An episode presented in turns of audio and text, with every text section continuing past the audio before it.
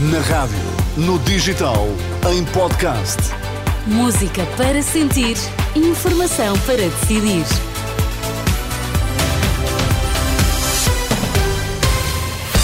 Notícias na Renascença. Para já, Miguel, quais são os títulos em destaque? PSD Madeira marca reunião para quinta-feira para encontrar um sucessor eh, a Miguel Albuquerque e tentar resolver a crise política.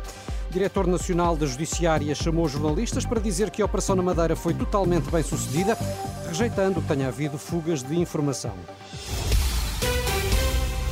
Informação para decidir aqui no T3 com o Miguel Coelho. Olá, Miguel, boa tarde. Olá, boa tarde. O PSD da Madeira marcou reunião do Conselho Regional para quinta-feira para tentar encontrar uma alternativa a Miguel Albuquerque. O líder do governo eh, regional está de missionário, é erguido na operação judicial que investiga suspeitas de corrupção. O partido já disse que rejeita a hipótese de eleições antecipadas e garante que tem condições para apresentar um novo governo e um novo orçamento regional.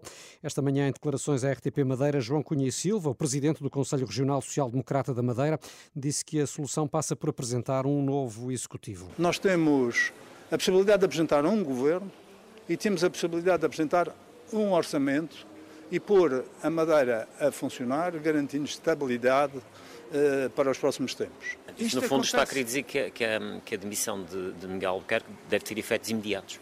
Sim, sim, sim, sim. sim. Se, se caminharmos para umas eleições antecipadas, como alguns sugerem, uh, a instabilidade está garantida.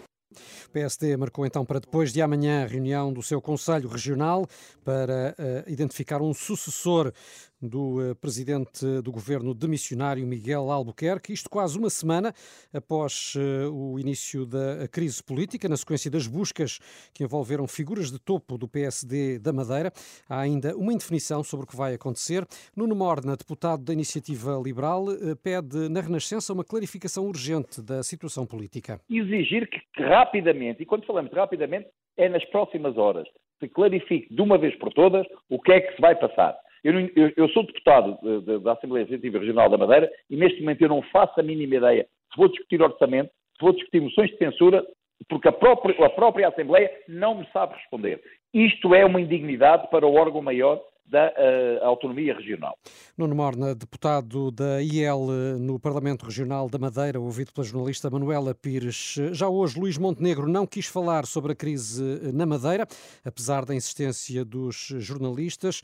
Apesar disso, o líder do PSD afirmou nas entrelinhas que o caso está a prejudicar a divulgação das propostas fiscais da AD. Bem sei que numa semana que, do ponto de vista comunicacional, acabou por, enfim, ser perturbada e, e, e, talvez não tenhamos tido a ocasião ainda de explorar eh, com profundidade aquilo que foi o documento que nós apresentámos. Nós apresentámos já o nosso programa económico e apresentámos já o quadro que sustenta as medidas que nós propomos e também que sustenta a expectativa que temos de chegar ao fim da próxima legislatura a 2028 e temos uma taxa de crescimento económico na casa dos 3,5%.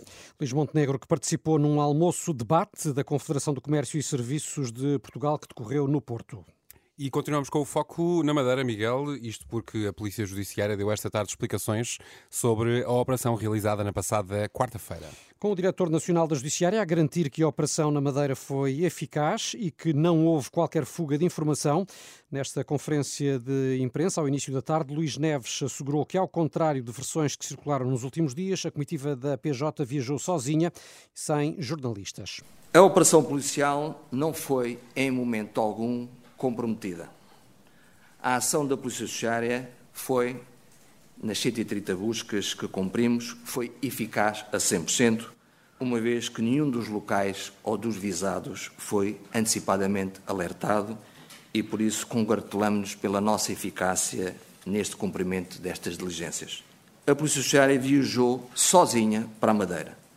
Viajou sem Ministério Público, sem NAT e sem jornalistas a Polícia Judiciária não se revê e nunca se reviu na fuga de informação e procura evitar que ela possa ocorrer.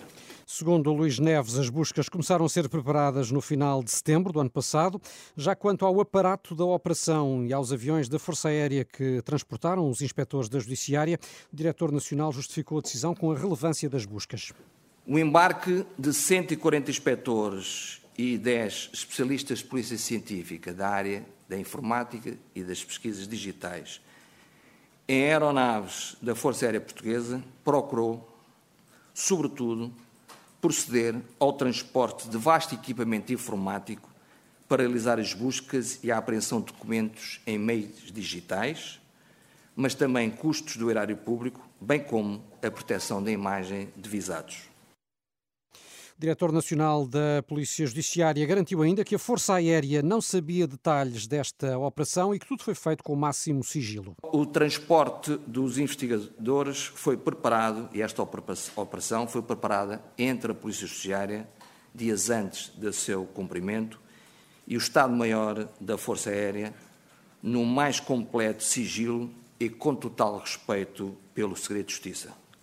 Este tipo de operações com a utilização destes meios é uma prática uh, dos nossos congêneres no mundo ocidental, que é a utilização de meios que a Polícia Judiciária não os tem.